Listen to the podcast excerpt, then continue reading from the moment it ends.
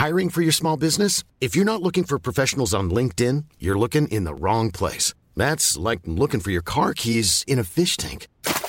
LinkedIn helps you hire professionals you can't find anywhere else, even those who aren't actively searching for a new job but might be open to the perfect role. In a given month, over 70% of LinkedIn users don't even visit other leading job sites. So start looking in the right place. With LinkedIn, you can hire professionals like a professional. Post your free job on linkedin.com slash people today. Bonjour à tous et bienvenue à l'heure des pros ce matin. Dominique Bernard est mort, assassiné au nom d'une idéologie mortifère. Dominique Bernard est mort, victime de tous les dénis, les complaisances, les lâchetés qui ont marqué la société française depuis 20 ans, depuis 30 ans. Dominique Bernard est mort parce que les gouvernements, parce que des associations, parce que des intellectuels, des artistes, des journalistes ont refusé de voir, de dénoncer ce qui existait à l'école, dans le sport ou dans les cités, la montée d'un intégrisme religieux. L'espace médiatique a créé une atmosphère qui ostracisait ceux qui osaient dire que le péril était dans la demeure. Aujourd'hui, les yeux sont dessillés et le réel n'est plus contesté. Il est bien tard, sans doute. Les obsèques de Dominique Bernard seront célébrées tout à l'heure à 10h en la cathédrale d'Arras. Emmanuel Macron et son épouse Brigitte seront présents pour rendre hommage à ce professeur, père de trois filles, Héloïse, Clélia, Mélisande. C'est à elle que je pense ce matin, à son épouse Isabelle, à sa mère et à toute sa famille. Il est 9h, Sommeil à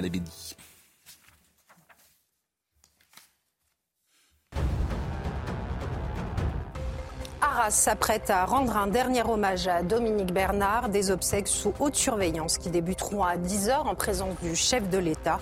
Le décès de ce professeur de français le 13 octobre dernier, soit près de trois ans jour pour jour après l'assassinat de Samuel Paty, a suscité une onde de choc, en particulier chez les enseignants.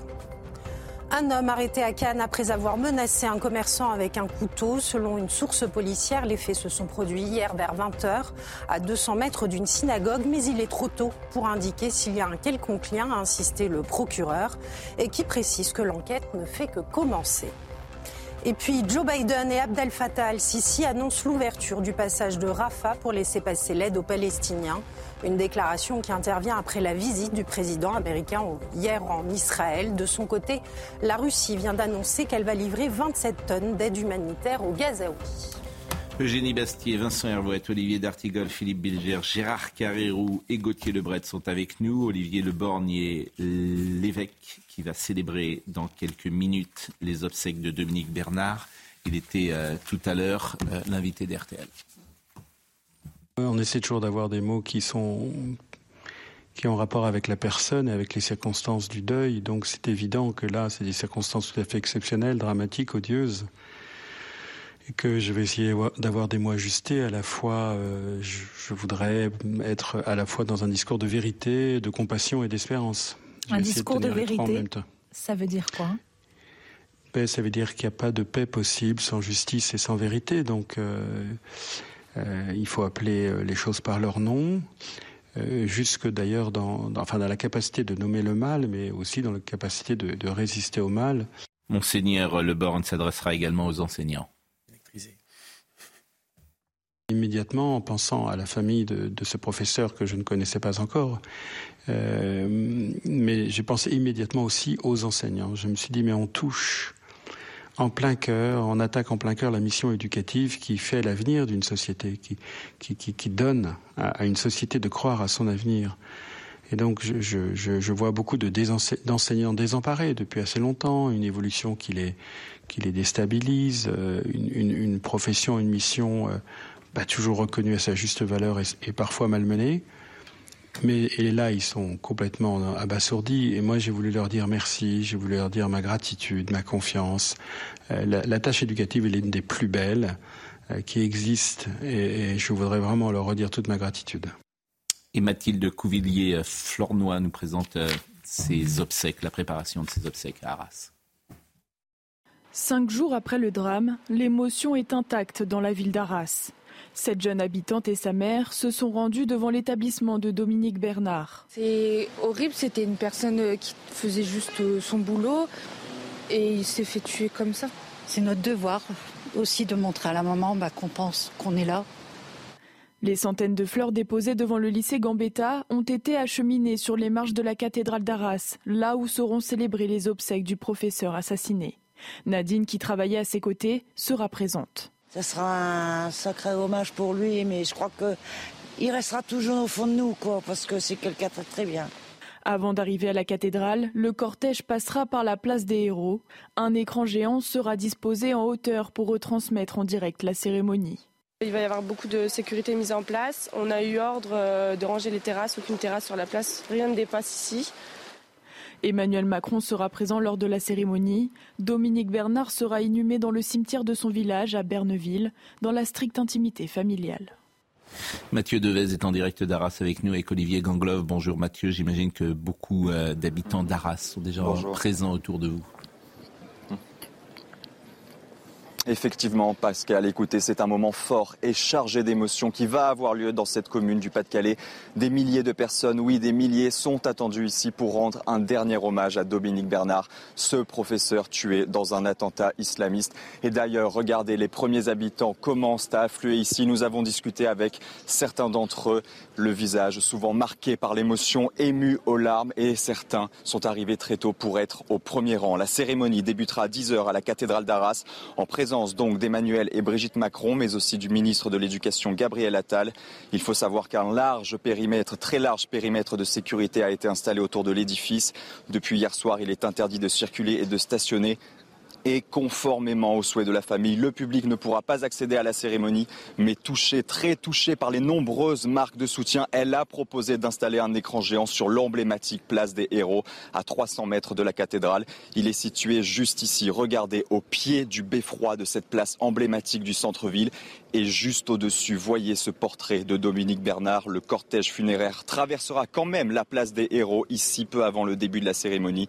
Et sachez également que tous les cours ont été annulés au lycée Gambetta où enseignait Dominique Bernard pour permettre aux élèves et personnels qui le souhaitent donc d'assister à la cérémonie ici place des héros image émouvante et on va rester d'ailleurs avec cette image et c'est le temps du recueillement à quoi tient une vie euh, d'être présent au mauvais endroit au mauvais moment? Et aujourd'hui, euh, Dominique Bernard, qui était encore dans sa classe jeudi dernier, il y a une semaine, aujourd'hui, il sera euh, dans un cercueil avec autour de lui euh, le président de la République et, beaucoup de témoignages.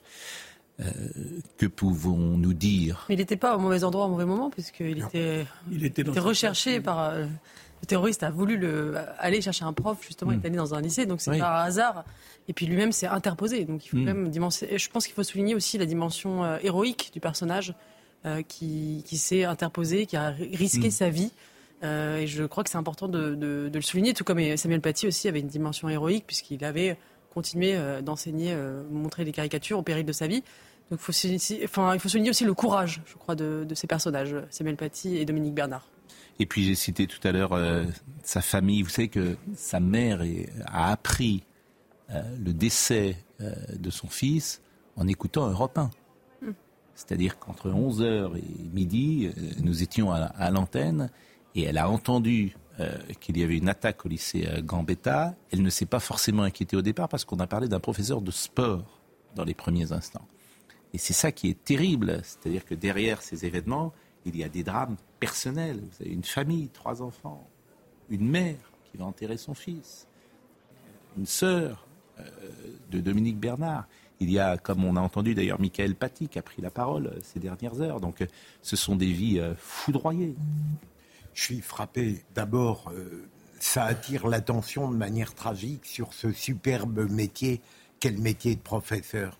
Ensuite, j'ai été frappé récemment, je ne sais plus qui a dit ça, mais c'est très vrai, en mettant en cause la France insoumise qui, en parlant d'islamophobie dans le monde de l'éducation, imposait réellement des cibles sur des professeurs qui se voyaient accusés injustement d'attitudes discutables, alors qu'au contraire, le monde de l'éducation nationale respecte profondément notre République. Et donc, comme le disait Eugénie et vous-même, Pascal, euh, c'est un héros. On est obligé de dire qu'aujourd'hui, ceux qui enseignent sont des héros.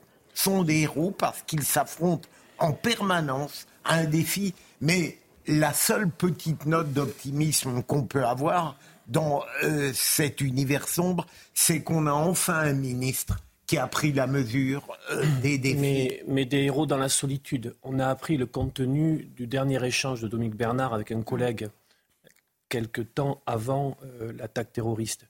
Et il a dit à ce collègue, c'est de plus en plus difficile de transmettre le savoir. je ne sais plus comment faire, comment on va pouvoir y arriver et avec une phrase terrible en disant on va à la catastrophe. Oui, mais vous dites dans la solitude comme si vous euh, pointiez. Oui, parce qu'il y a beaucoup de professeurs qui ressentent ça. Mais comme si vous pointiez du doigt des responsabilités euh, politiques, mais pas que politiques. Quand je dis tout à l'heure, c'est 40 ans de déni, c'est 40 ans d'espace médiatique, c'est 40 ans de lâcheté, de complaisance dans notre propre métier. Je suis désolé de le dire. Il y a d'autres éléments. parmi aussi les enseignants. non, il n'y en a pas beaucoup d'autres finalement. Il n'y en a pas beaucoup d'autres que cela. Pardonnez-moi de le dire Il y a la destruction de certaines familles. Il y a le fait que le schéma familial qu'on a pu connaître euh, n'est pas l'identique. C'est important l'atmosphère générale. Oui, je suis d'accord. Eugénie Bastier voulait prendre la parole. Je voulais juste rebondir sur la France euh, insoumise. La France insoumise était présente à la manifestation des professeurs pour rendre hommage à Dominique Bernard, place de la République lundi. Et alors, ce n'était pas le moment de mal l'accueillir, mais les députés LFI n'ont pas été mal accueillis. Et certains syndicats de profs disaient il ne faut pas faire de récupération politique, pas faire d'amalgame et pas pointer le fait que l'assassin de Dominique Bernard était en situation irrégulière. Et donc là, si vous voulez aussi, il y a quelque chose d'idéologique là-dessous qui refuse de montrer que cette personne était... Je voulais vous faire écouter une enseignante, je ne sais pas si euh, Marine a pu récupérer ce témoignage que j'ai eu hier sur l'antenne d'Europe 1, une enseignante qui rapporte ce qu'elle vit au quotidien, non pas dans un collège ou, dans un lycée, mais simplement en école primaire. Elle est dans le 93 et elle raconte précisément sa vie de tous les jours. Je propose de l'écouter. La peur au ventre, non, mais en totale insécurité, oui. Ça date pas d'il y a dix jours, que c'est plus la même chose, quoi. Euh, ma collègue euh, emmène ses élèves au cinéma voir un film sur le handicap. Le papa euh, refuse que sa fille aille au cinéma. Au départ, c'est un rendez-vous médical. Ensuite, il lui dit non, mais de toute façon, moi, je suis pas d'accord que ma fille aille au cinéma. Je sais pas quelle image elle va voir. ah non, non, non, elle ira pas. C'est pas dans mes opinions. L'année dernière, j'emmène mes élèves à, la piscine tous les vendredis. J'ai des élèves qui étaient malades tous les vendredis, des, filles. On peut pas faire, on peut pas faire apprendre un, un poème sur Noël parce qu'il y a le mot Noël. Moi, j'ai un collègue qui a eu des mots de, enfin, les, parents sont venus. Enfin, c'est de l'obscurantisme. Bon, qu'est-ce qu'on fait? Parce que vous dites les enseignants sont tout seuls. Qu'est-ce qu'on fait avec ce père qui veut pas que sa fille aille à la piscine? Mais on convoque la famille. Et euh, on, se bat, mais, il y a certains enseignants, c'est une discussion qu'on a régulièrement, certains établissements enseignants ne le font pas, d'autres euh, le font. Il y a des établissements scolaires, je Pardon, vous assure, quand même la où la bataille est menée. Je voudrais quand même pointer la responsabilité des syndicats euh, enseignants aussi, parce que on, les, enseignants, dans leur grande majorité, sont des héros du quotidien qui, qui effectivement, ont la tâche hyper difficile de transmettre dans le territoire où c'est extrêmement compliqué. Mais les syndicats, euh, les syndicats enseignants ont aussi une responsabilité parce qu'ils sont, pardon, mais gauchistes, euh, qui, ne, qui sont dans le pas de vague aussi parce qu'ils ne veulent jamais parler des sujets qui fâchent, l'immigration, l'islamisme. Ils se sont mis en grève parce que pendant le Covid, il n'y avait pas de, de, de, purificateur d'air dans les classes, mais ils ne sont pas capables de faire du droit de retrait ou, de la, ou des grèves quand il y a des enseignants qui sont tués. Euh, voilà, je trouve quand même ce que vous dites, mais si on pointer les responsabilités, il faut être large, voilà. Je suis d'accord avec vous, mais aujourd'hui, qui est un jour particulier. Je ne voudrais pas évidemment pointer du doigt la responsabilité des, professeurs, mais, les syndicats, peut-être, les syndicats, ceux que vous avez cités. Enfin, pas les enseignants, je pointe les syndicats d'enseignants. Exactement. Bon, Gérard Carreau, après je vous ferai écouter euh, ce que dit euh, M. Aubin, je, suis qui avait fait un rapport il y a quelques années et qui euh, parle des enseignants d'aujourd'hui. Je suis comme tout, tous autour de la table, je suis très ému. Moi, j'ai été professeur, je crois aussi, Olivier d'Artigol. J'ai enseigné et jamais j'ai imaginé un seul, un seul instant pendant mes années de professeur que ça pourrait arriver à un professeur. Aujourd'hui, c'est arrivé à un professeur, puis on nous a dit jamais plus, plus jamais ça, et on a vu aujourd'hui un deuxième. Et maintenant, on ne peut pas s'empêcher dans sa tête de se dire à quand le prochain, le troisième. Et, et ce qui me fait peur, j'ai parlé avec beaucoup de jeunes enseignants ils sont, pour une part d'entre eux, c'est pas qu'ils sont dans un déni, parfois un peu de déni, mais souvent ils ont pris acte. Eh ben ne, voilà, mais très la intéressant ce que vous dites parce que M. Aubin, euh, qui avait fait ce fameux rapport, a pris la parole hier et il a euh, dessiné le profil de ces nouveaux enseignants. Écoutez et je vous fais réagir tout de suite, Gérard. On parlait de Samuel Paty tout à l'heure. Il faut savoir que parmi les jeunes professeurs de moins de 30 ans, un sur deux refuserait d'enseigner dans un collège portant le nom de Samuel Paty. Un sur deux. Trois sur quatre sont favorables à l'abrogation de la loi de 2004 sur le voile à l'école. Chez les jeunes profs Attendez, Chez les jeunes profs. Et euh, on a même un sur deux qui euh, accepterait volontiers que l'on autorise les fonctionnaires à porter des signes religieux en classe. Il y a plusieurs raisons à cette, à cette attitude des, des jeunes profs. Euh, la première, c'est qu'ils sont jeunes et que bon, ils sont un peu dans l'irénisme de la jeunesse. Bon. La seconde, c'est qu'ils se trouvent placés devant des, élèves dont on ne leur a jamais parlé. c'est le métier qu'ils découvrent, ce n'est pas le métier qu'on leur a appris à la fac. Voilà. Et donc, il y a deux solutions. Soit s'entraîner lourdement, se former lourdement pour faire face à une situation difficile, soit demander à ce qu'on abaisse ces exigences. Voilà. Hein, euh, ils ont des problèmes avec la laïcité. Ben, alors donc, il faut les aider à surmonter ces problèmes, mais ça, va demander beaucoup de temps en termes de formation, beaucoup de courage aussi. Euh, ne vaudrait-il pas mieux abaisser les exigences de la laïcité? Et donc, ils sont favorables à l'abaissement de ces exigences. Oui, je partage exactement ce qui vient d'être dit. J'allais venir sur ce terrain, si vous voulez. Le pire, c'est que quand on vous dit, au fond, vous ne pouvez plus parler de la Shoah parce que ça va déchaîner dans la classe. Euh, bon, et quand vous acceptez, je parle de ceux qui l'acceptent, heureusement pas tous, mais ceux qui l'acceptent disent ah ben oui mais on ne peut pas le faire parce que c'est trop dangereux. Et ça s'appelle quoi? Ça, ça s'appelle les petits renoncements raisonnables, les petits accommodements raisonnables. parce que Philippe de Villiers en a parlé tout à l'heure euh, à Sonia Mabrouk, il était sur l'antenne d'Europe 1 et de CNews. La peur à l'intérieur de l'école et à l'extérieur de l'école. La peur d'être dénoncé, la peur d'être décapité, la peur d'être égorgé. C'est ça le statut du prof aujourd'hui. La peur du mot de trop, qui est rapporté ensuite à un islamiste qui vient vous égorger, qui, explique l'autocensure. 56% des professeurs euh, s'autocensurent, notamment sur l'histoire de France.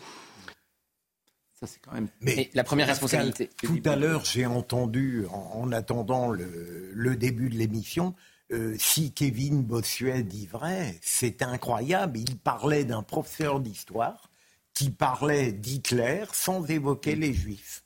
C'est tout de même extravagant. Mais, est-ce que l'éducation nationale a un service d'inspection On apprend ça, on va voir. Mais Philippe, ça fait 20 ans. D'accord. Non, ça fait 20 vous rejoins, ans. le rapport Robin, il a 20 ans. Mais ils sont tétanisés. les politiques sont tétanisés. et aujourd'hui, visiblement. Non, mais regardez, Gabriel Attal prend des mesures là. Oui, Gabriel Attal prend des mesures. Donc, ça veut dire que c'est possible. Il faut aller plus loin, il faut être systématique, il faut ne, plus rien lâcher. Bien mais sûr, là, oui, mais ne serait une grave faute professionnelle je suis d'accord avec être sanctionné. Mais l'abaya fait que le monde entier nous regarde. Et nous déteste. Pour les premières choses, d'ailleurs, Vincent Hervouette, hier, on a eu des manifestations devant l'ambassade de France à Tunis. Hmm. Nous sommes aujourd'hui une cible du monde arabe, parce que nous avons sur notre sol euh, beaucoup de compatriotes qui sont musulmans, et le monde entier nous regarde. Mais il y a deux raisons. Il y a une carrière de raisons, mais on s'est rendu odieux, effectivement, au Sahel, au Maghreb, et il y a un effet de contagion. Mais ce qui est frappant, et on est faible, et ça c'est très important. Moi, ce qui me frappe dans, l'histoire, dans, les obsèques de Michel Bernard là, et de Dominique, Bernard, et, de la, des réactions qu'elle suscite, c'est que vous avez raison de mettre en, avant son courage. Donc c'est un héros. il a résisté, il ne se soumet pas. Ce qui est effarant dans les chiffres qu'on vient de, de donner, c'est un prof sur deux, un jeune prof sur deux qui refuserait de travailler dans un établissement qui s'appellerait Samuel Paty.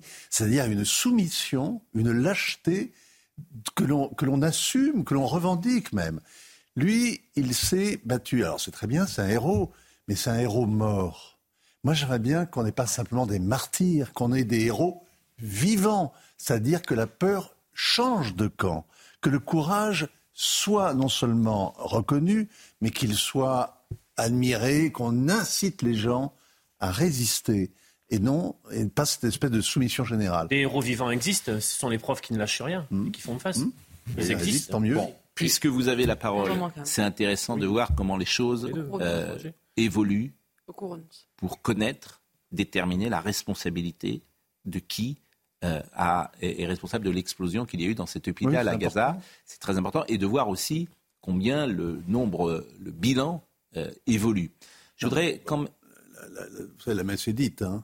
On, va, on va regarder ça parce que c'est important. Pour vous, pour moi, pour un tas de gens. Mais c'est fait.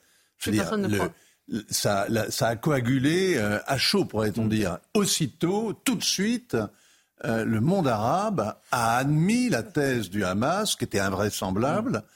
Vous ne pouvez pas mettre 472 morts, euh, plus 20 véhicules, dans une cour qui fait 500 mètres carrés, plus les blessés, 472 morts. Vous vous rendez compte ce que ça fait? 20 véhicules qui prennent déjà toute la place.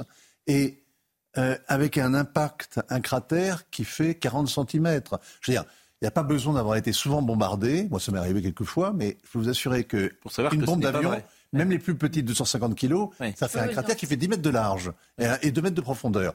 40 cm, c'est une roquette. Donc, ce que vous voulez dire, c'est que ce que vous voulez dire, c'est que euh, bah, jusqu'à preuve du contraire, il, y a, il y a une évidence, il y a une qu'il y a de la désinformation, qu'il y a de la C'est une évidence, mais ça a marché immédiatement avec des conséquences graves, lourdes, et c'est irrémédiable irrémédiable. Attendez, que le, que le, monde arabe ait envie de croire ce qu'il a envie de croire, on s'y attend, c'est hmm. toujours comme ça. Mais le, pire, c'est la responsabilité des médias occidentaux. Quand vous avez hmm. même le New York Times qui reprend dans son titre initial Israelian Strike, c'est-à-dire frappe israélienne sur l'hôpital de Gaza, le New York Times, parce qu'ils reprennent le communiqué du, communiqué du Hamas tel quel, c'est grave, c'est gravissime. Parce que vous avez, vous avez et, des, tas de médias occidentaux, des tas de responsables politiques occidentaux qui ont repris cette information non vérifiée parce qu'ils avaient envie non pas, de voir ce qu'il fallait voir, mais de voir ce qu'ils avaient envie de voir. Mais non, non, parce qu'ils avaient l'habitude de voir. Oui. Aussi. Mais, mais c'est, oui, mais c'est aussi un point Pardon, euh, attendez quand même. Attendez. Est-ce qu'on peut avoir Attendez, Olivier. La veille de la visite de Biden, est-ce qu'il y a un hôpital? Il y a un point de vue idéologique. Euh, Olivier Faure, Olivier Faure, mardi soir avant même qu'on sache quoi que ce soit. Regardez son tweet. Il ne sait rien. Il sait rien, Olivier Faure. Il l'a retiré depuis tellement il a honte. Rien ne justifie le raid contre cet hôpital à Gaza. La barbarie du Hamas n'autorise pas les crimes de guerre de Tsahal. Même la règle la guerre a ses règles. La France doit prendre la parole, ami d'Israël, mais pas complice d'une vengeance aveugle. Ça, c'est mardi soir. Mais attendez, mardi soir. Attendez, attendez pardonnez-moi, mardi soir, le tweet du président il a pas, non, mais il n'a pas, parlé de frappe israélienne. Attendez, le tweet d'Emmanuel Macron, hmm. rien ne peut justifier de hmm. prendre des civils pour cible. Hmm. Rien. Il y a plus président de, la République, il y a plus de avec les moyens d'information, avec les diplomates qui autour de lui. Non, mais le président dit, donne donc, le président laisse entendre qu'il s'agit d'un tir délibéré, et évidemment que d'intérêt israélien. Rien il ne, nomme peut pas. justifier. Il nomme pas. Il nomme pas, Vincent. C'est pas pareil. Pardonnez-moi. Olivier, attendez. Si vous avez un tir délibéré. C'est pas. Pour les civils. Vincent. Qu'est-ce que vous voulez que ce soit? Restons sur, quand même, restons, sur, restons sur Olivier Faure, ça m'intéresse. Parce que ça. Vous préférez taper sur Olivier Faure. Moi, je vous dis, c'est une espèce de folie qui a saisi tout le monde. À la différence que le président de la République ne nomme pas Israël. Ah c'est quand même pas la même chose. C'est implicite. Pas si non, euh, pardonnez-moi, c'est vous qui êtes implicite. Bon, il y a un peu plus de prudence. Mais ce que je veux vous dire, c'est que la classe politique, la classe médiatique, et sans arrêt j'en parle, elle a un point de vue idéologique. Déjà, la une du monde d'hier. Pourquoi? C'est ah ben ça, ça, ça, faudrait l'expliquer. Ces gens qui nous donnent des leçons, et je pense au journal Le Monde. Oui. La une du monde d'hier, n'est pas convenable. Je vais le dire comme ça, avec des termes euh, les, plus sobres possibles. Et ces gens viennent nous donner des leçons ensuite, des leçons de journalisme. Pascal Pro. Est-ce que, je peux donner un témoignage? Je suis rentré mardi soir. J'ai regardé une chaîne d'information qui n'est pas celle-ci et que je ne citerai pas par décence puisque j'ai contribué à la créer. Cette chaîne, on a une petite idée. Mal. Cette chaîne, cette chaîne a donné la parole sous prétexte d'un témoin de Gaza qui a récité qui a récité, il était donc euh, un quart d'heure, une demi-heure après, qui récitait exactement tous les éléments de la propagande du Hamas qui a suivi, qui donnait des bilans qui atteignaient, non, on parlait déjà de 200 morts, qui atteignaient 800, 900 morts, sans être véritablement contredit par ah les, par les gens de plateau. Il en fallait 1300. Il en fallait 1300 pour qu'il y ait l'exact voilà. parallèle hmm. avec les crimes du Hamas. On va marquer une pause. On écoutera Madame Panot qui reprend tous euh, les éléments. Elle a toujours pas supprimé son tweet. Hein. Ah mais il faut pas les supprimer. Parce que Olivier ah, Faure, il avait quand même fait un, tweet après pour dire on ne sait pas, il faut être. Mais enfin, comment Olivier Faure, mais c'est pire, alors que euh, comment un dirigeant du Parti socialiste, premier secrétaire, avant même qu'on ait des informations, ça veut bien dire que ces gens ont une idée avant. L'idéologie pense à leur place. Enfin, c'est insupportable. Ces gens ne, méritent pas la place qu'ils occupent. Il est premier secrétaire du Parti socialiste. Hein. On ne peut pas dire par ailleurs qu'il n'y a pas de victimes civiles palestiniennes sur les derniers jours. Personne dit ça. C'est une question que j'allais poser à Vincent. Personne ne dit ça. ce que je veux vous dire, la J'ai une question à poser à Vincent. Mais personne ne dit cela. Personne ne dit ça. Mais on demande. Il y en a, on le sait. Je suis d'accord. Qu'est-ce qu'on nous avons dit hier? Nous avons été d'une très grande prudence. Ce qui est quand même la moindre des choses. Écoutez ce que j'ai dit hier, lorsqu'on a ouvert l'émission, d'une très grande prudence. Mhm. Et ces gens-là ne font, n'ont pas de prudence. Donc ces gens attisent les feux de la société française pour des raisons bassement électorales. En plus, il, peut y avoir des juifs tués. La pause. Et nous revenons. Israël frappe. Euh, il est 9h31 et nous sommes avec Somaya Labidi.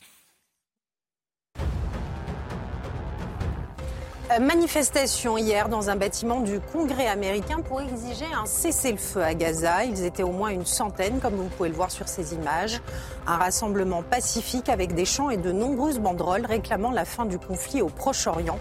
Une manifestation organisée à l'appel du mouvement Voix juive pour la paix.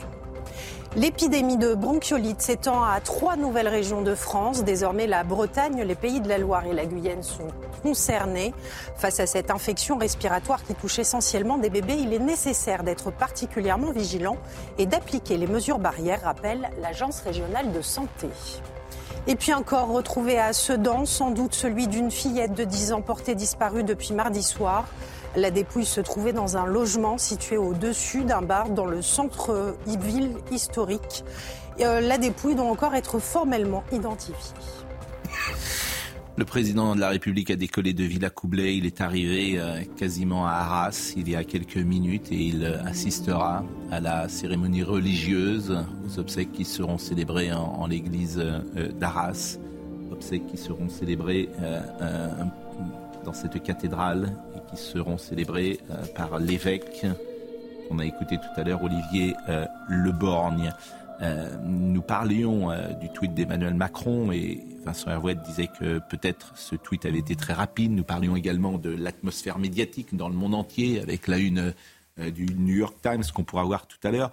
Mais Gérard Carrero, qui connaît bien euh, les États-Unis, je, découvre, par exemple, et vous le savez peut-être, le nouveau règlement des professeurs de Californie, hmm. règlement édicté par les autorités universitaires en matière de diversité, égalité et inclusion. Tout professeur qui déclare ne pas être raciste est dans le déni selon le nouveau règlement en vigueur dans les universités de Californie. Donc on en est là. Oui, mais c'est en ce sens-là, le New York Times, euh, l'événement, si vous voulez, pour moi, qui suit depuis 50 ans la vie américaine, c'est le New York Times.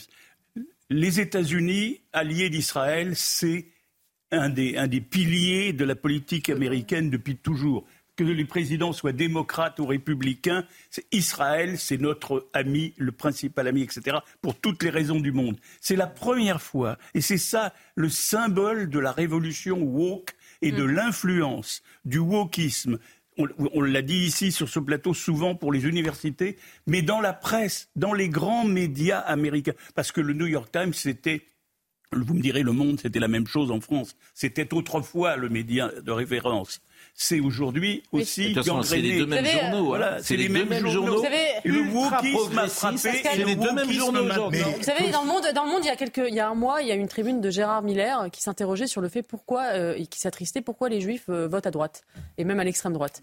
Euh, il ne comprenait pas. Euh, et c'est vrai qu'il y, a une, il y a un glissement de la communauté juive qui vote de plus en plus à droite en France et aux États-Unis. Et ça, c'est très nouveau parce que les juifs démocrates américains étaient restés fidèles à la gauche. Et là, ce qui se passe sur les campus, 80%.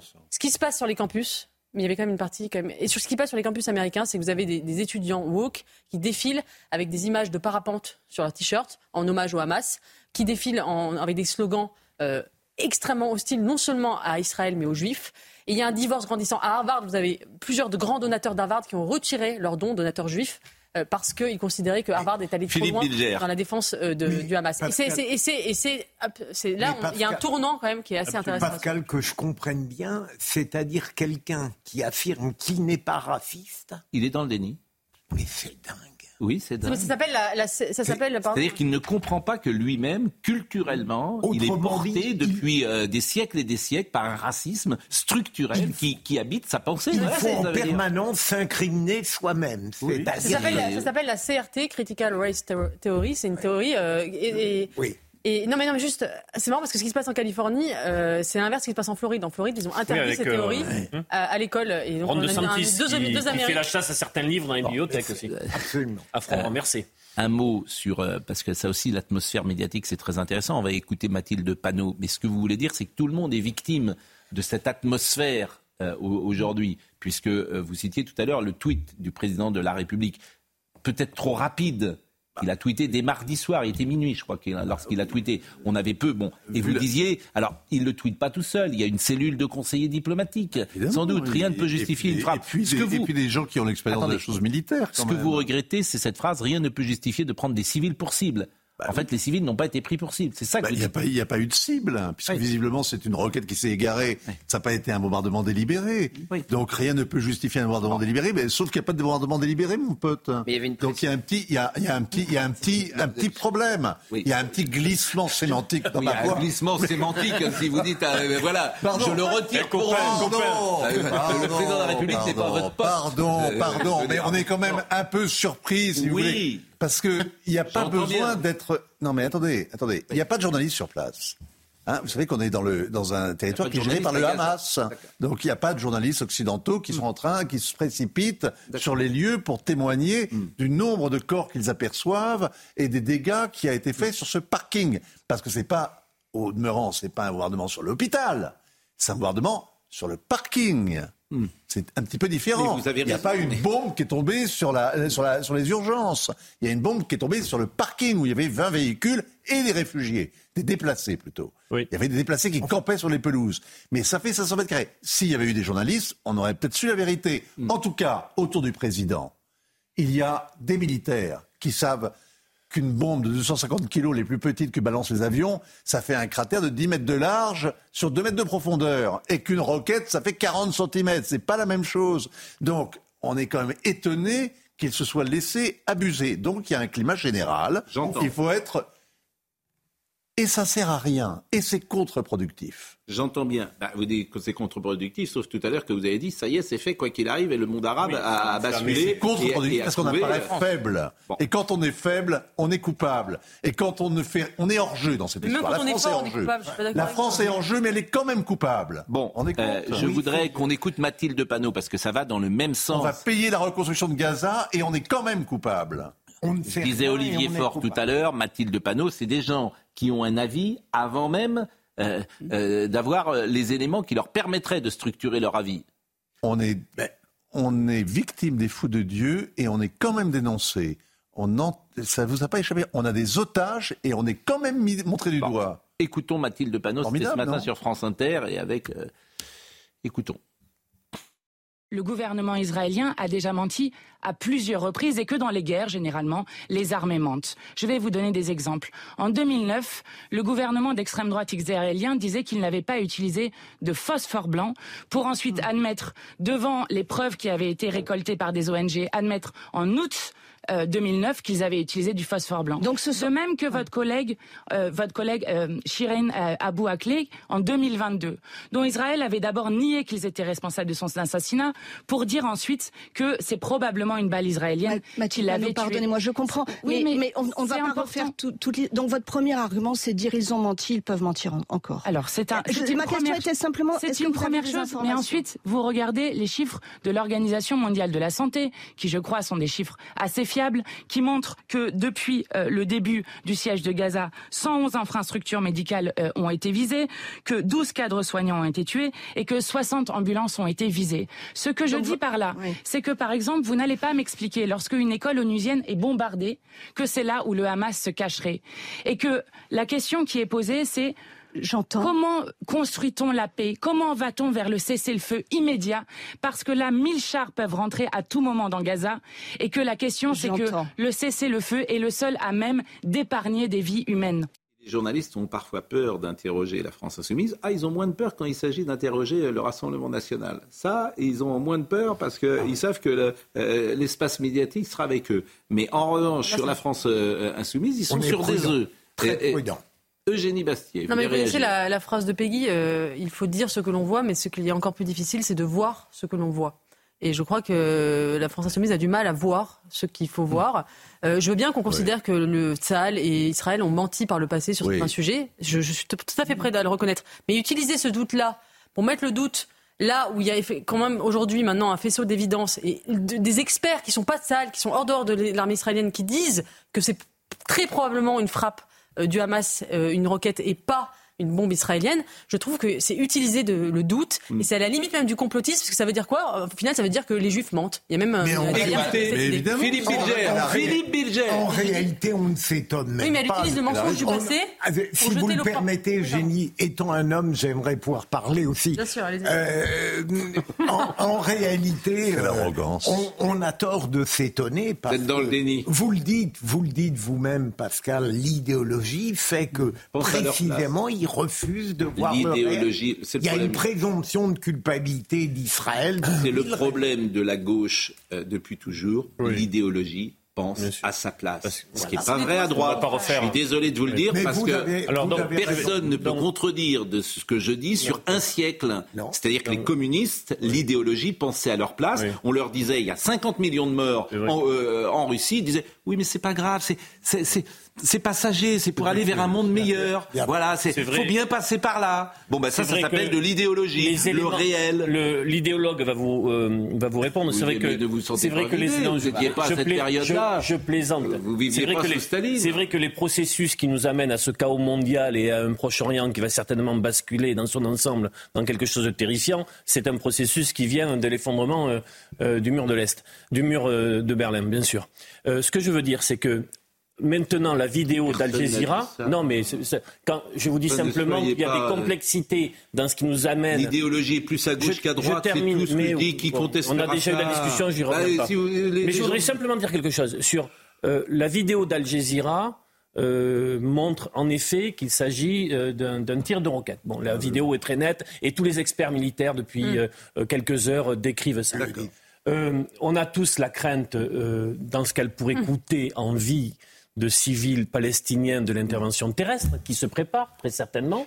Et il nous faudra savoir comment, sans passer par la propagande du Hamas, on peut avoir une idée, pardon Pascal, du nombre de civils palestiniens qui vont perdre la vie. C'est évidemment pas ce dont on parle. Mais là, c'est Alors, écoutez, Olivier, c'est ce dont on parle. Écoutez, Olivier. Elle a raison. Elle a raison, Mathilde Panot. Les Israéliens mentent. Mais ce qu'elle n'a pas l'air de réaliser, c'est quand même un peu gênant ils mentent de temps en temps. Parce qu'ils font la guerre. Quand on fait la guerre, on ment obligatoirement. Hmm.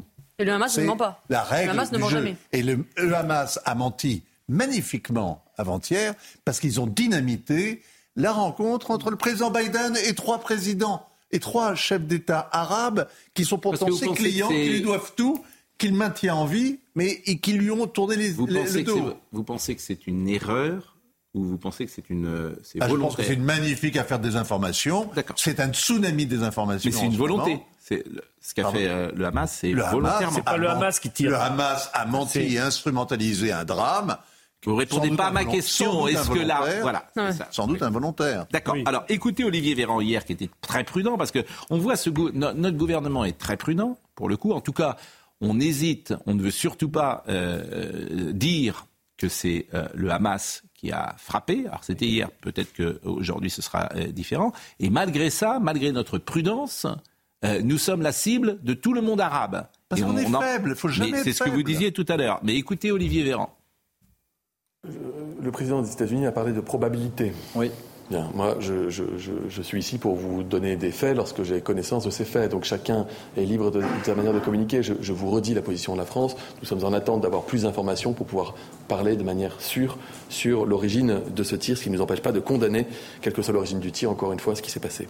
Euh, sur la décision totale, c'est évidemment une nouvelle qui est importante pour le pouvoir d'achat des Français puisque cela veut dire que ça met à l'abri, si je puis me permettre, de ce qui pourrait se passer, des conséquences sur le prix du carburant, des événements internationaux. Et Total a pris ses responsabilités à la demande du gouvernement. On m'avait interrogé il y a quelques semaines à ce sujet euh, en disant que euh, le président de Total avait annoncé que peut-être qu'il supprimerait le bouclier. Il le maintient pour toute l'année 2024. C'est évidemment une nouvelle que nous accueillons bien. Vous avez compris que ce qui nous intéressait, c'était le départ de son intervention, mm-hmm. où il dit le président Biden a parlé d'éventualités. Pour ma part, j'attends euh, des informations et je ne vous communiquerai que lorsqu'il y aura des faits. Donc j'interprète ça comme une prudence. Il un peu, parce que moi j'ai écouté Biden et il, a parlé à plusieurs reprises. Il va plus loin qu'une probabilité. Quand il, quand il, affirme, il affirme, mm. Biden. C'est pas vrai. Donc monsieur, monsieur Véran fait semblant d'avoir entendu Hmm. que c'était juste une probabilité. Bon, le monde arabe, je le disais, on va voir des images de euh, l'ambassade de France hier qui est visée. Oh, on a l'impression qu'on est plus visé que les Américains aujourd'hui dans le monde. C'est quand même un sacré paradoxe. C'est quand même euh, tout à fait étonnant. Euh, on voit ces images en même temps que nous parlons. Il y avait également des manifestations à Rabat hier. Et paraît-il que les Marocains ne manifestent jamais contre le roi. C'est Philippe Guibert qui connaît bien la société marocaine qui disait ça hier. À Tunis aussi. Oui, mais Tunis, euh, ne vous a pas échappé que c'est pas le Maroc. Hmm. Euh, alors que euh, le, comment dire, Rabat hmm. ou Casablanca, c'est le Maroc et les Marocains ne manifestent jamais, paraît-il, contre le roi. Disait Philippe. Ça n'arrive jamais. Contre le roi, ils manifestent rarement. et ils ont manifesté parce qu'il y a une solidarité de facto. Être arabe, c'est être partisan de la cause palestinienne. Oui, c'est comme ça qu'il se définit. on pourrait pratiquement définir le fait d'être un arabo-musulman comme solidaire de la cause Mais je suis d'accord avec vous, mais sur notre territoire, il y a plus de musulmans aujourd'hui que de juifs. Oui, et alors euh, bah, Et alors, ce, comment dire, ce parti pris, il... Anti-français il vient sur notre territoire. Ah oui, c'est ça que je veux vous dire. Il vient. C'est-à-dire que les musulmans, euh, est-ce que euh, vous diriez que c'est très difficile d'ailleurs, mais la position des musulmans français, est-ce qu'on pourrait dire qu'elle est unanime? Non, mais il y a une sympathie de toute façon pour effectivement la cause palestinienne. Il y a un paradoxe, il y a une forme de schizophrénie arabe d'ailleurs qui est très particulière parce que quand vous interrogez réellement les gens, quand vous connaissez notamment les dirigeants, vous voyez bien que tout ce qui s'est passé dans l'histoire de l'OLP, du Fatah, les a rendus détestables. Ils sont honnis, euh, les mm. Palestiniens. Et en même temps, officiellement, en façade, on soutient et on est contre l'entité sioniste. Ce qui vient de se passer est gravissime parce que c'est quand même les accords d'Abraham qui sont remis en cause. Vous avez remarqué que tous les pays hmm. qui avaient signé avec Israël, le Maroc, on en parle à l'instant, hmm. mais les Émirats arabes unis, mais tous ces pays-là lui ont tourné le dos là. Alors que Israël vient d'encaisser sans aucun doute l'agression, l'attaque la plus sauvage hmm. qu'elle ait jamais reçue. Hein. Une chose sur les manifestations pro-Hamas, et on va écouter Noémie Schulz dans une seconde, c'est qu'hier le Conseil d'État euh, a retoqué Mmh. d'une certaine manière. La position. Alors vous, je sais qu'on a échangé d'ailleurs avec vous et je vous ai cité euh, avec Gérald Darmanin. Euh, j'ai cité euh, que votre comment dire position qui est plutôt favorable quoi qu'il arrive aux manifestations et vous disiez faut les laisser ces manifestations et Gérald Darmanin avait demandé à tous les préfets que ces manifestations soient interdites. Quel résultat? Le Conseil d'État dit non. Le Conseil d'État dit non. Alors pour des raisons juridiques que je vous propose d'écouter, c'est Noémie Schulz qui nous fait un décryptage.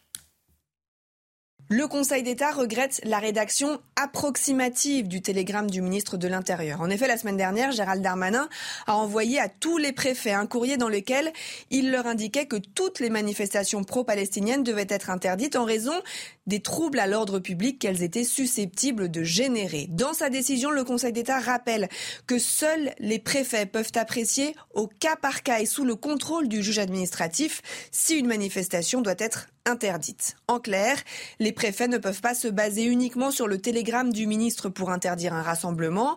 Ils ne peuvent pas non plus prendre comme seul motif le fait que la manifestation vise à soutenir la population euh, palestinienne. Pour autant, les juges estiment que dans le contexte actuel, marqué par les tensions internationales, la recrudescence d'actes antisémites, les manifestations de soutien au Hamas ou qui justifient les attaques terroristes du 7 octobre sont bien de nature à troubler l'ordre public. Elles peuvent donc être interdites. Le télégramme de Gérald Darmanin ne porte donc pas une atteinte grave et manifestement illégale à la liberté de manifester et à la liberté d'expression. Gauthier Lebret. c'est pas la première fois que le Conseil d'État et Gérald Darmanin ne sont pas d'accord, mais surtout sur ces manifestations. on était incapable de les mm. interdire. Il y a eu très peu de verbalisation et encore moins d'arrestations, alors qu'effectivement, dans, ce télégramme au préfet, Gérald Darmanin disait ça suffit seulement les verbalisations de 135 euros pour rassemblement euh, illicite, il faut aussi interpeller. Mais il y a très peu d'interpellations et on avait quand même 3000 personnes moins de deux heures après euh, que Gérald Darmanin émette ce télégramme, rassemblées place de la République. Alors certes, elles ont été dispersées ensuite grâce à un canon à eau, mais enfin quand même, ça montre une image d'impuissance pour le ministre de l'Intérieur. Je, j'avais bien compris l'argumentation de Génie la dernière fois que nous avions débattu, mais je suis frappé de voir à quel point le Conseil d'État, en réclamant une appréciation au détail, va compliquer les choses. Parce qu'enfin, j'imagine mal quelques manifestations pro-palestiniennes que ce soit euh, n'être pas menées pour soutenir au fond la euh, cause du Hamas, implicitement ou explicitement, et à partir de là, parce qu'on ne va pas la faire uniquement pour déplorer les victimes. Pardon, mais moi, je, si je peux dire un mot? 10 secondes et après on marque une pause. Moi, je pense que si on, interdit euh, les manifestations qui sont en démocratie, la manifestation du désaccord, on risque justement de... de... C'est aussi cathartique, je pense, dans une démocratie, de pouvoir manifester, y compris quand on n'est pas d'accord. Moi, je ne suis pas d'accord avec euh, des slogans qui sont, qui, sont, euh, qui sont criés. Mais je pense que si on, interdit cette manifestation-là, on risque de pousser justement vers des manifestations plus violentes. Euh, justement, parce qu'il n'y aura pas ce, ce, cet aspect, aspect les ressorts. La pause. la pause et on me signale un livre qui pourrait vous intéresser, Gérard Carrero. Je salue notre ami Jean-Paul Brunel, qui est un des vétérans de notre métier et que je salue, qui nous écoute toujours avec beaucoup d'intérêt et qui me dit euh, prenez le temps de vous procurer ce livre sur le New York Times et la Shoah, un journal propriétaire d'une famille juive déjà gagné par le déni journalistique. Et ce livre s'appelle Relégué euh, quand le New York Times fermait les yeux sur la Shoah. Donc euh, c'est un. C'est intéressant sans doute. Donc on marque une pause. Je vais vous remercier parce que Robert Ménard euh, va venir euh, ici euh, vous remplacer et on va pouvoir écouter Robert Ménard sur son analyse du moment, lui qui est maire de, de, Béziers.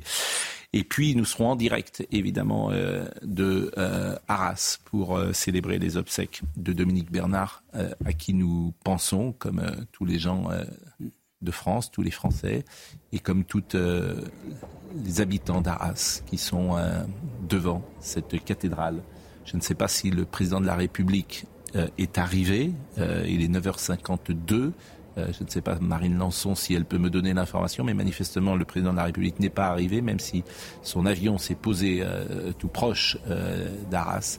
Il devrait arriver dans quelques instants, évidemment, lorsqu'il va arriver, nous vous montrerons les images. À tout de suite.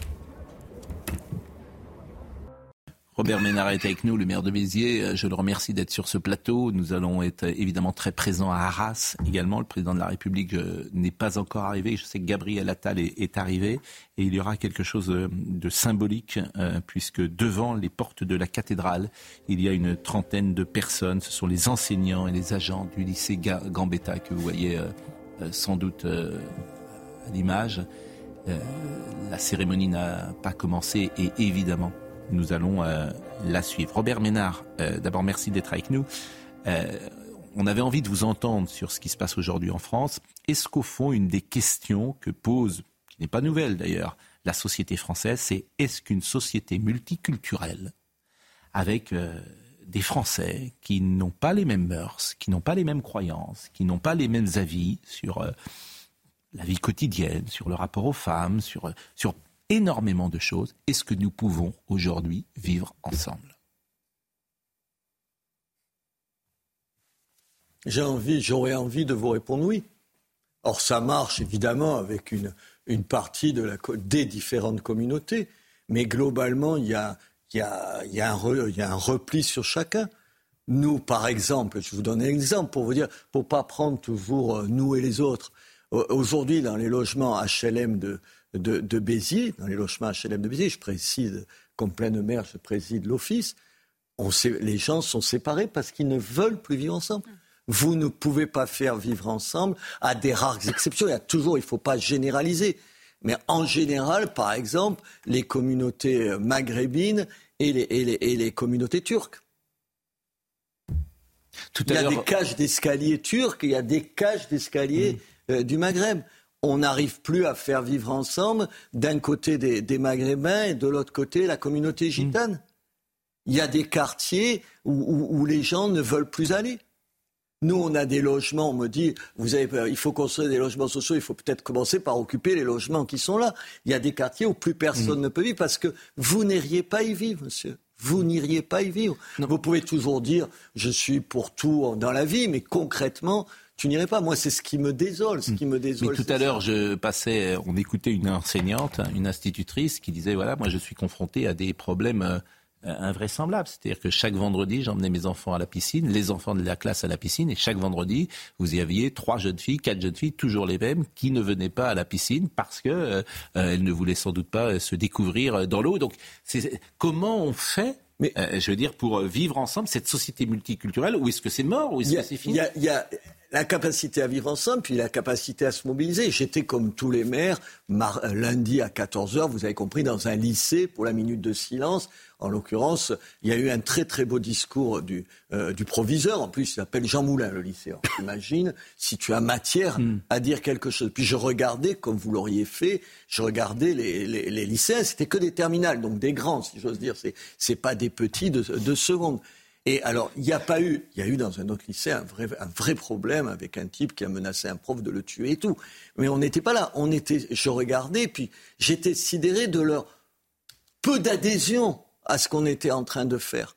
Dire qu'on a fini évidemment par la Marseillaise, que tu finis par, es en France, mais attendez, il n'y a pas la, pas la moitié, je suis optimiste, qui chantaient la Marseillaise. Ils chantent, ils savent pas la Marseillaise ou ils ont pas envie.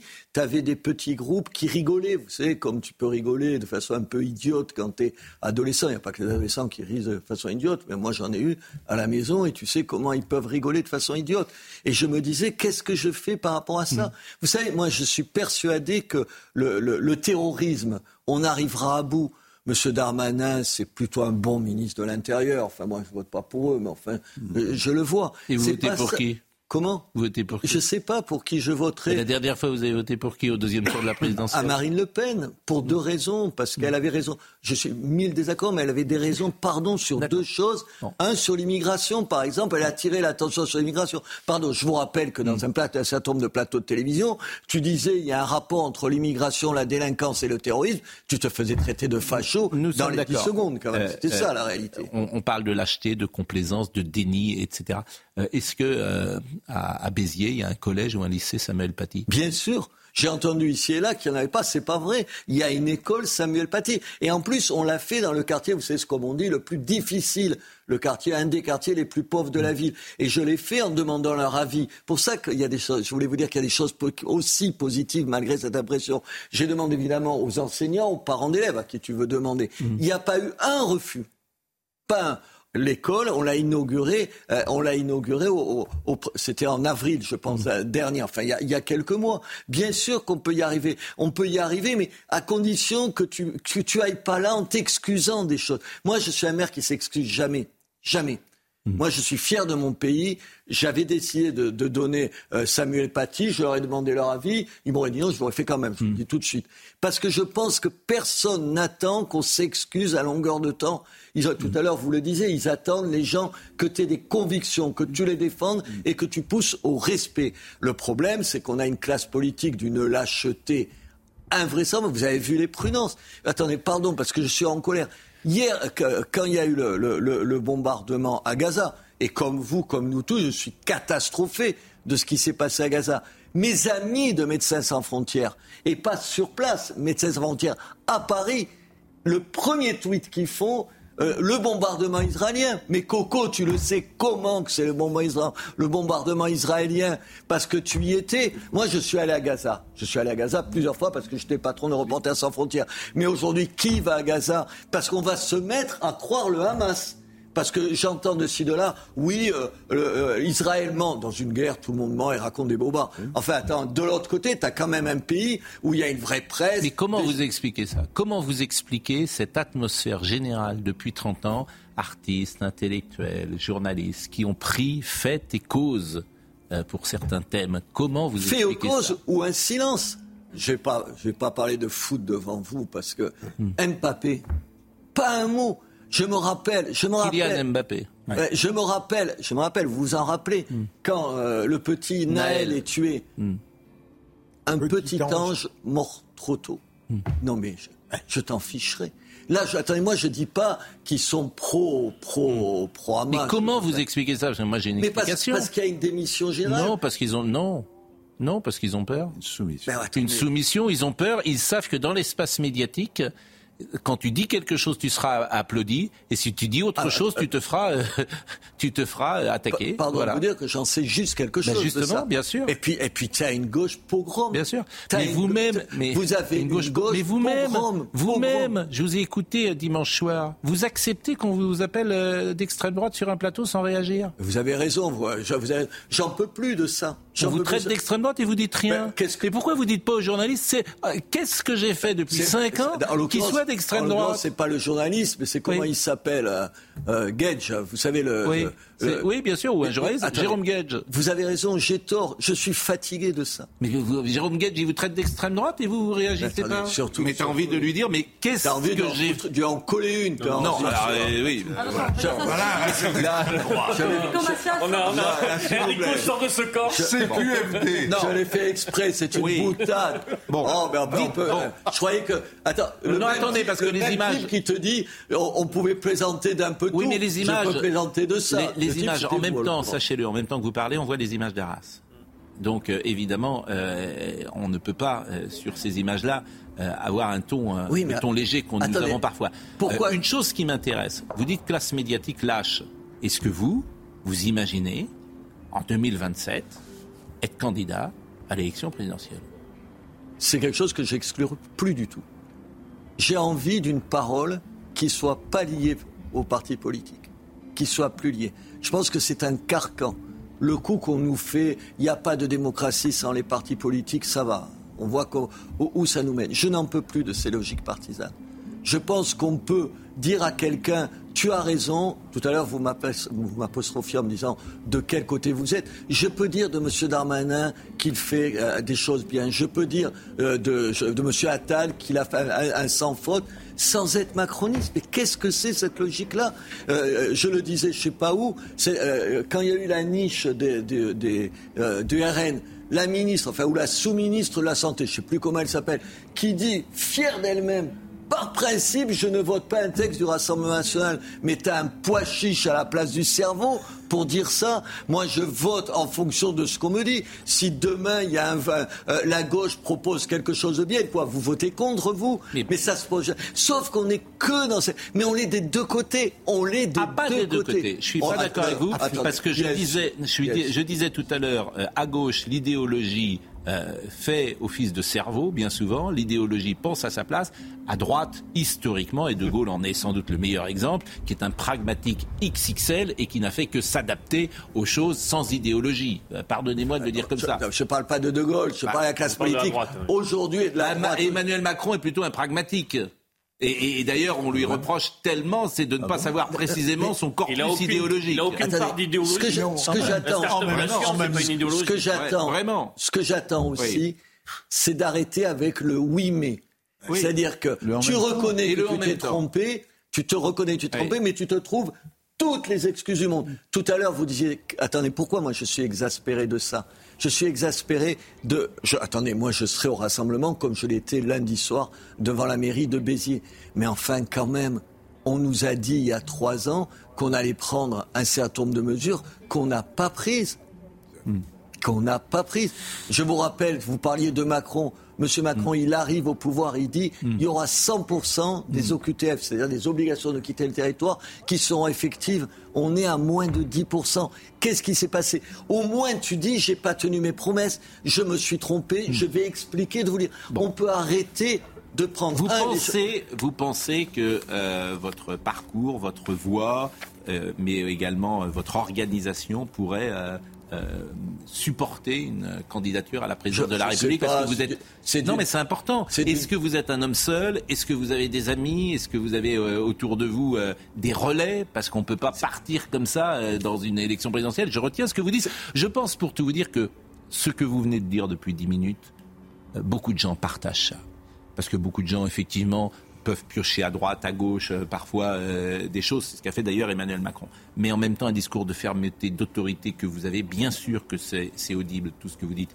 En plus, vous avez l'expérience du terrain, vous avez les mains dans le cambouis j'ai envie de dire, vous êtes un Français euh, aujourd'hui qui a un parcours et une expérience derrière lui, donc je pense que euh, euh, des gens peuvent être en écho, bien sûr, à, tout ça. Mais on peut peut-être s'y mettre simplement. on peut peut-être s'y mettre à plusieurs. Moi, dans l'échiquier politique. oui, ici, a priori, on n'a pas vocation à se présenter à une élection. pardon, j'ai été assez longtemps journaliste et je sais la posture journalistique. Mais, à qui vous avec, à chacun avec qui vous seriez, avec qui, qui, parce que vous avez sur un terrain, vous allez être sur un terrain où il y a Éric Zemmour qui va se représenter, Marine Le Pen qui va je se sais pas, représenter, je peux vous, les LR qui vont se représenter. je vais vous citer un nom parce qu'il me vient à la bouche. David Lisnard, je partage plein de choses avec lui.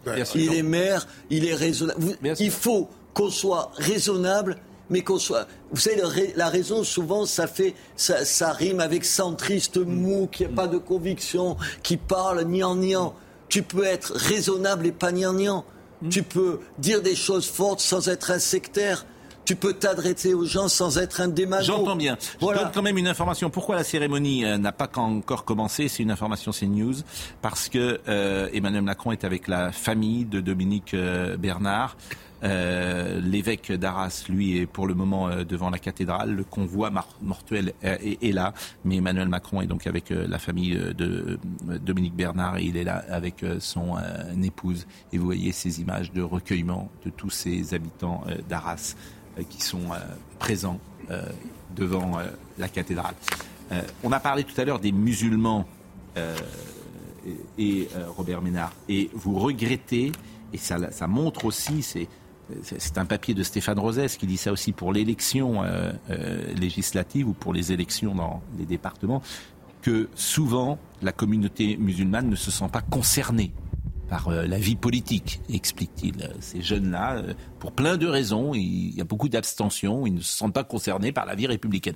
Et de la même manière, lorsqu'il y a euh, des drames comme celui-là, ils ne sont pas forcément très présents non plus dans la réponse par la manifestation et, en, faisant entendre leur voix. Et c'est pas nouveau. C'est-à-dire que les injonctions sont grandes de dire aux musulmans mais parlez, prenez la parole. Soyez plus présents dans l'espace médiatique. Mais tout à l'heure, quelqu'un disait, c'est vous qui disiez, les gens ont peur. Le seul bureau de vote dans ma ville qui vote pas majoritairement, pour moi en l'occurrence, qui vote à gauche, c'est le, bureau de vote où il y a le plus de musulmans. Qui est en même temps le bureau de vote qui vote le moins de toute la ville. Mm. c'est exactement ce que vous dites. Mais peut-être qu'il faut donner envie aux gens de voter. Mm. Peut-être qu'il faut s'adresser aux gens. La communauté musulmane dans ma ville, elle vote euh, pour moi ailleurs, et elles votent pour moi parce que je leur dis les choses clairement. Clairement. Il faut arrêter d'avancer aux gens à reculons. Il faut arrêter de perpétuellement s'excuser de ce qu'on est. Personne ne vous demande ça. Je suis pied noir. Mes parents étaient très à droite. Pour dire mon père était proche de l'OAS, évidemment, comme plein de gens. Mais personne ne me le reproche dans ma ville. Hmm. parce, que je ne parle pas. Parce que paradoxalement, comme je viens du même endroit que eux, j'ai ça encore. Personne ne me demande de m'excuser. Parce que vous avez aujourd'hui, à mon avis, ce qui est le plus important dans la société française et qu'on peut avoir aussi sur cette chaîne, vous êtes au plus près de ce que vous pensez, avec authenticité et sincérité. Et tout le monde n'a pas cette démarche, ni en politique, ni en journalisme. Et quand on est au plus près de ce qu'on pense, ben, vous pouvez avoir une parole plus libre. La seule chose, c'est que si vous étiez demain un candidat et a fortiori un président, est-ce que vous ne perdriez pas cette parole libre? Je, pense qu'on demande. Euh, je pense que euh, Emmanuel Macron, il est sur des œufs euh, sur tous ces sujets. Mais tu peux pas. Aujourd'hui, tu peux pas te mêler de tout. Ben oui, mais je pense... il l'avait dit qu'il voulait pas se mêler de tout, et puis à l'arrivée, il se mêle de tout. Est-ce qu'on attend est-ce que les gens qui t'élisent oui, attendent la, réponse est oui dans les démocraties modernes. Je veux dire que ils, t'élisent et ils veulent effectivement que tu aies les mains dans le cambouis.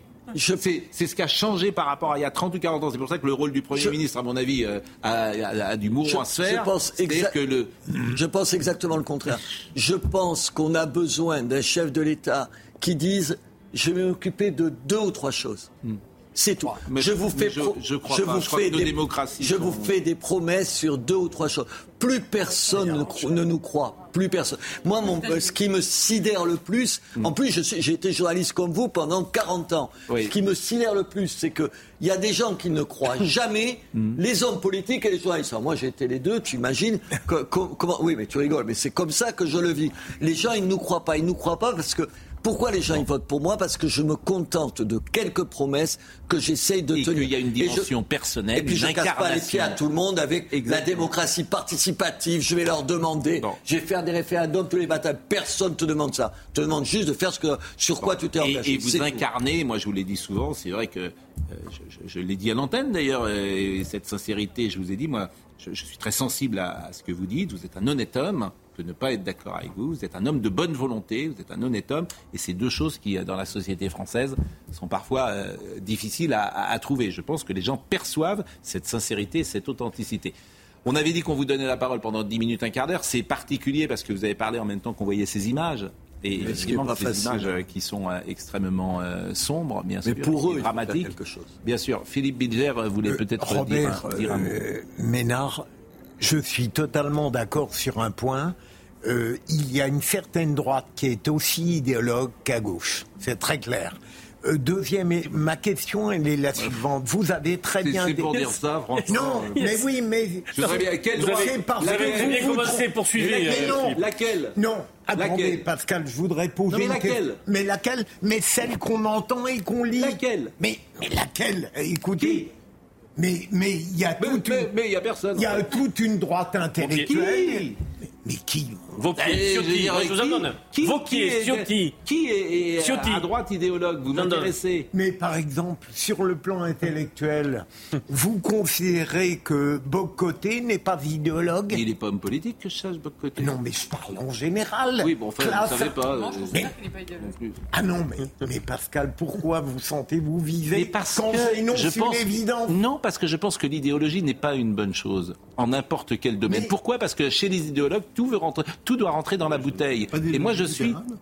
Ah, écoutez, il y en a très peu. Et, si vous me et, si vous me permettez, il n'y en a pas assez. Parce qu'il ah devrait en avoir beaucoup plus ah d'idéologie libérale, comme vous dites. Parce que le libéralisme en France, moins il y a d'États, mieux ça marche. si vous me permettez. Dans 9 On l'a vu sur le marché européen de l'électricité, ça fonctionne très bien. Non, mais, allez-y. Je voudrais vous poser une question. Mais vous avez des crises qui oui, se passent dans... c'est le contraire. Et mais non. Vous c'est le contraire parce que ce le marché européen de l'électricité. Mais ce compte précisément, et je vous l'ai dit, le prix du gaz. Précisément, ce domaine devrait être effectivement régalien. L'électricité, ah, comme les transports, ah, comme la SNCF, ça devrait être régalien. La santé, l'éducation. Et la santé. Mais le reste, vous ouvrez tout. Donc euh, je suis désolé de vous le dire. Pascal, je voudrais poser, une, question. mais vous Robert, vous, très bon. Robert, vous avez des crises qui se passent à Béziers. Je comprends bien ce que la politique peut faire, mais euh, le dissentiment, euh, les hostilités entre les communautés, ce vivre ensemble qui est détruit, comment fait-on? Quand on est homme politique pour le restaurer Je ne sais pas. Hmm. Je ne sais pas. Je ne sais pas, je m'y attache depuis dix ans. C'est facile de refaire, enfin c'est facile. Oui, tu arrives à refaire les rues, construire des maisons, détruire les, les, logements qui sont dégueulasses pour reconstruire des choses un peu plus bas avec des villas plutôt que des immeubles. Tout ça, tu, on sait le faire, enfin. Et l'État te donne les moyens. Il ne faut pas être démago. Moi, l'État m'aide à faire ça. Mais le problème, c'est pas tout ça, c'est les gens eux-mêmes. Moi, je, ne sais pas. Je, raconte, c'est une anecdote que j'ai déjà dit, mais qui me, qui me semble imaginer. Quand, euh, les, quand il y a eu les, les, émeutes à fin juin, début juillet, il y a eu des émeutes chez moi. J'ai vu les images, puisque c'est les villes qui filment, qui ont la vidéosurveillance. Donc moi, j'ai accès à ces images-là. Je regardais, tu sais, les, gamins qui, qui, qui étaient dans les rues. C'est des gamins. Ils avaient 13 ou 14 ans. Mais ils ont. Qu'est-ce que tu veux? Qu'est-ce que vous voulez que je leur dise? Ils ont brûlé leur maison de quartier, qui est la leur. Pardon, c'est nous qui la payons, c'est pour eux. Mais avant de la brûler, ils ont cassé pour récupérer les sodas et les bars chocolatés. Ils ont cassé tout pour récupérer ça. Mais tu es, ça, ça, me fait même plus sourire. Tu te dis, ils, sont cons ou quoi? Mais tu te dis aussi, mais qu'est-ce qu'il y a dans leur tête? Comment je peux leur parler? Qu'est-ce que je peux leur dire? Et puis moi, je, m'en veux des fois parce que quand on a inauguré la maison Samuel Paty, J'ai fait un discours et le préfet a fait un discours. C'était un putain de souk des enfants. J'aurais dû m'arrêter et dire maintenant aux profs, aux instituts, vous les mettez à vos pieds, comme on le fait dans une école, ils sont parents, et tout le monde se tait. Et, et je ne l'ai pas fait. Parce que j'en avais marre de gueuler tout le temps, d'être celui qui gueule tout le temps et tout. et j'ai tort. C'est tous ces petits gestes. Mais Il faut rien laisser passer. Tous ces petits trucs. Quand le mec jette à côté de, lui, de la canette, à côté de la poubelle, il faudrait avoir toujours le réflexe en lui disant la poubelle, elle est là. Elle est là. Mais et nous, et nous tous, on laisse ça. Ça peut paraître stupide, mais c'est l'ensemble de ce petit délitement qui fait. Il faut plus accepter ça on a, et c'est en partie notre faute. Et parce qu'on n'ose pas dire, parce que tu es terrorisé. Et tu terrorisé par une partie de la gauche. Enfin, on a des plateaux de télévision. Vous y, vous y faisiez allusion dans un certain nombre de plateaux de télévision. Dès que tu dis. Ah, c'est plus vrai maintenant, honnêtement, ça a changé. Mais même les journalistes agressés, même les journalistes mettaient en cause. Non, c'est pas vrai. Pas qu'ici. Moi, aujourd'hui, les gens me reçoivent correctement et tout. Mais avant, tu allais dans, dans le service public. Ah, J'en sors tout à l'heure, j'étais dans le service public. C'est une interview normale. Mais avant, c'était pas des interviews normales. Tu sentais, en arrivant dans la rédaction, que tu sentais le souffle tu le voyais, tu n'as même pas besoin qu'on te dise un mot. Tu voyais que tu Bien sûr. Mais ça, ça a changé. Alors, moi, j'essaye d'être positif. Ce changement-là, le réel, il est. Tout à l'heure, vous citiez Peggy. Le réel, il éclate à la figure des gens. Je suis d'accord. Le réel, il éclate. Il, il est bien tard, mais il éclate. Oui, mais il éclate. Alors, essayons de capitaliser là-dessus en disant peut-être qu'aujourd'hui, les gens, ils se disent il y a des discours qui, à milieu d'arrêter. La réalité, tu peux plus l'éviter.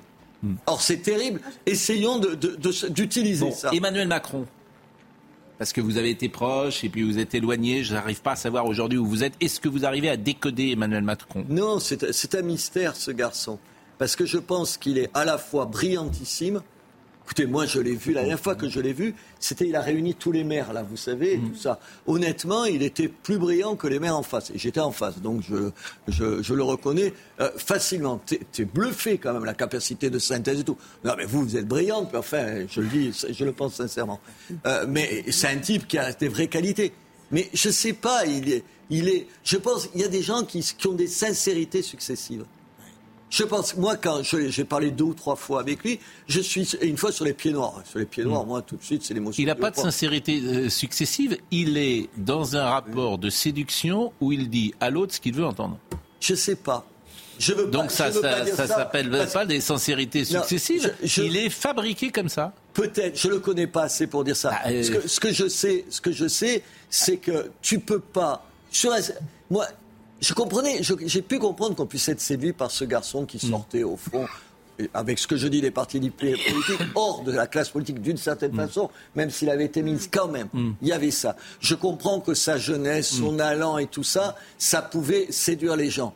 Ce que je, je comprends que même le en même temps, si ça voulait dire qu'il euh, y a des raisons de part et d'autre, c'est bon, En tout cas, vous n'avez pas, euh, vous n'arrivez pas à décoder Mais sur le, comme, sur le reste, il y a des moments où tu peux pas. Moi, comme maire, je ne peux pas dire aux gens, ça va être en même temps la voiture va passer là et en même temps elle va pas y passer. Mm. Enfin, à un moment donné, tu décides. Et sur toutes les questions, en particulier sur l'immigration, qui est une question centrale. Mais le mot, le mot l'autre jour, vendredi, après là, il a, pas dessus dans les idées. Là. Mais non, c'est pas ça. D'abord, il ne veut pas prononcer ce mot immigration. Il pense que ce mot est comment dire toxique. Et donc, après la mort de Dominique Bernard, il parle de tout d'intégrisme, d'islam, de tout ce que vous voulez, mais il ne parle pas euh, d'immigration. Il ne veut pas, c'est une volonté. Regardez la, difficulté qu'une bonne partie des gens ont encore, et même à droite, même à droite, moins maintenant, mais longtemps à droite, de te parler de terrorisme, terrorisme islamiste. Oui.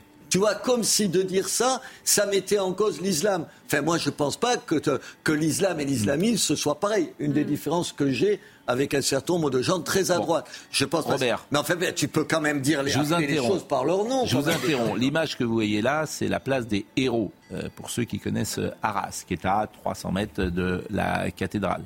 Euh, d'Arras, où seront célébrées les obsèques de Dominique Bernard. on me dit que l'entretien euh, la conversation qu'avaient euh, Emmanuel Macron et son épouse avec la famille de Dominique Bernard est achevée. Donc on attend euh, d'une seconde à l'autre l'arrivée d'Emmanuel Macron qui a rencontré cette famille. Et qui apporte effectivement son soutien moral, intellectuel, euh, de, cœur à cette famille. Et, là, il a effectivement raison d'être présent. Et en plus, à chaque fois, ce sont des moments ou des séquences dans lesquelles il est utile pour ces gens. Ces gens ont, évidemment le, désir de, d'être écoutés sans doute par le président de la République. Marine Melançon me dit euh, qu'à l'instant, euh, Emmanuel Macron est, arrivé dans, l'église, arrivé de la famille. je ne sais pas si on a les images euh, ou pas de cette arrivée. Et nous ne les avons pas, me dit Marine Lançon. Et cette cérémonie, donc, qui va pouvoir commencer dans quelques minutes d'Arras, et vous allez pouvoir la suivre, évidemment.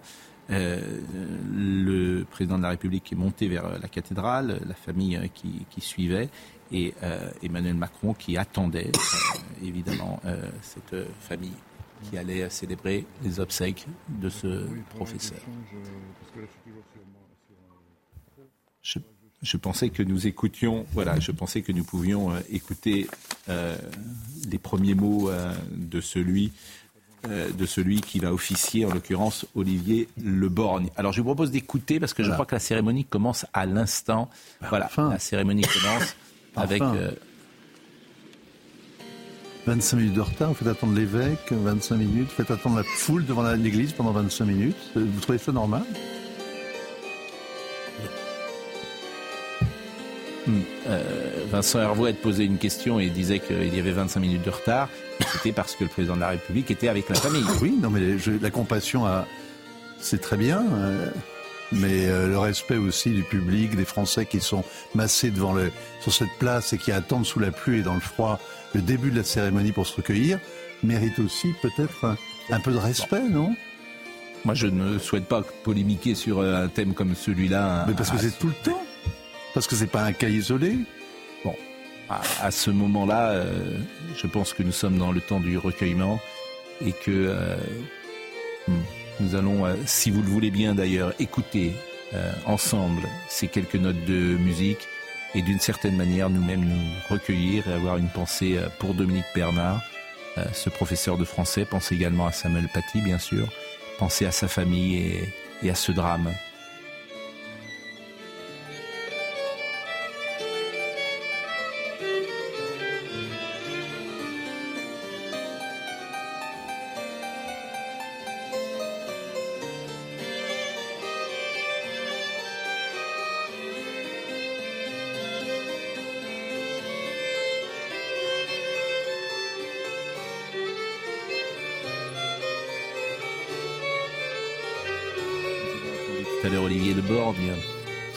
l'évêque d'Arras et qui disait euh, qu'il allait s'adresser euh, aux enseignants.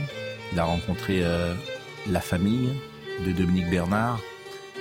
je citais les trois prénoms des trois filles de Dominique Bernard et qui sont trois prénoms, hein, comme je l'ai lu dans le journal Paris Match, hein, comme de la poésie, écrivait le journaliste qui faisait un portrait de Dominique Bernard. Et c'est vrai qu'il était professeur de français et que sans doute les prénoms qu'il a choisis euh, soulignent euh, cet amour du français, peut-être cet amour de la poésie à travers ces trois prénoms magnifiques, Héloïse, Clélia et Mélisande, qui sont les trois filles de Dominique Bernard,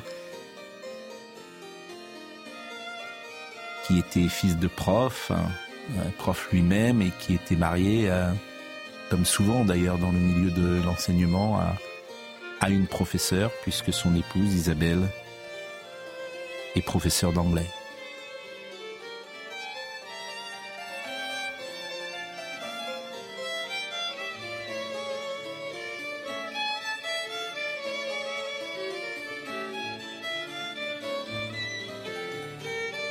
Image déchirante de ce cercueil qui traverse la nef cercueil clair dans lequel euh,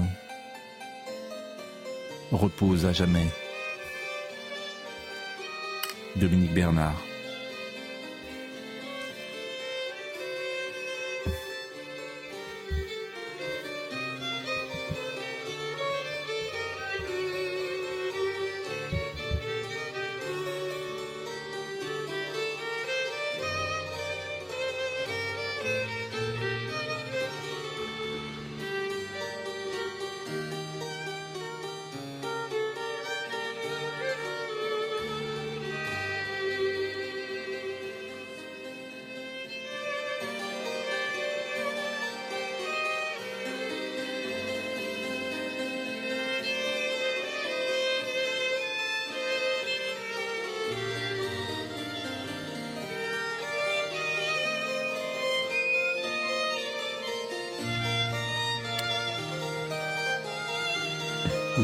Cette euh, très belle cathédrale d'Arras qu'on aurait aimé euh, découvrir euh, dans des moments différents. Et vous assistez à ces premières minutes de cette cérémonie avec le cercueil qui a été posé à terre.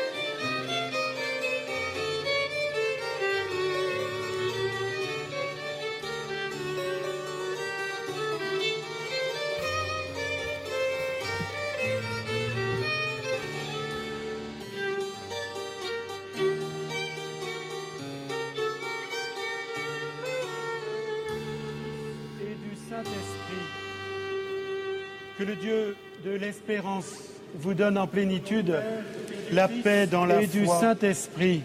Et que le Seigneur soit toujours Que le Dieu de l'espérance vous donne en plénitude la paix dans la foi. Et que le Seigneur soit toujours avec vous. Je vous invite à vous asseoir. Nous voici rassemblés nombreux pour les obsèques religieuses de M. Dominique Bernard. Nous voici rassemblés nombreux.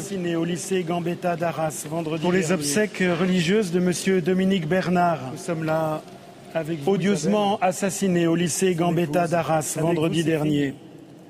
Héloïse, Clélia et nous sommes là avec vous Isabelle, avec vous sa mère, son épouse, avec vous ses filles, sa sœur Emmanuelle, Héloïse, Clélia et Mélisande, de votre famille et de vos amis. Avec vous, sa mère Marie-Louise. Nous sommes là avec vous, sa sœur Emmanuelle, et les enseignants et l'ensemble de votre famille et de vos amis. Gambetta. Et avec nous sommes là avec vous, touchés, les enseignants et la communauté éducative du lycée Gambetta. Et avec tous les enseignants si touchés par ce meurtre perpétré sur l'un de vos collègues. Nous sommes là avec vous, chers jeunes, pour lesquels nous rêvions d'autre chose, mais sur qui nous comptons pour oser la vie dans la vérité? Nous sommes là avec toute la nation, touchée également au cœur. La présence de Monsieur le Président de la République en est le signe. Je salue aussi son épouse, des membres du gouvernement, de nombreux élus, messieurs les maires d'Arras et de Berneville, et les représentants des institutions. Nous sommes là chrétiens, croyants d'autres religions ou incroyants. Nous savons tous que la fraternité seule peut nous tenir debout. Nous sommes là déchirés dans notre affection, sans doute aussi atteints dans notre foi en l'homme et en la société. Pourtant, nous sommes là, désemparés mais ensemble. Nous sommes là, abasourdis, mais refusant de nous laisser écraser. Nous sommes là, dépouillés, mais sachant que la meilleure manière de résister à un tel attentat est de rechoisir délibérément la vie et l'avenir la manière dont Dominique et vous, Isabelle, preniez chaque jour un temps de lecture partagé à haute voix, vous m'en avez parlé, me semble comme un acte de résistance qui désigne un horizon toujours possible. Vous avez désiré que nous nous retrouvions à l'Église pour les obsèques de Dominique. Votre famille est d'une tradition catholique vivante, mais chacun à un rapport diversifié à la fois. Pourtant, pour autant, j'ai cru comprendre que cela vous rassemblait, malgré l'horreur et la souffrance poser un acte d'espérance. Frères et sœurs, chers amis, prenons le temps d'évoquer un peu l'homme qu'a été Dominique Bernard. Merci à Isabelle, son épouse, Emmanuel, sa sœur, et Aurélie de nous partager quelques mots.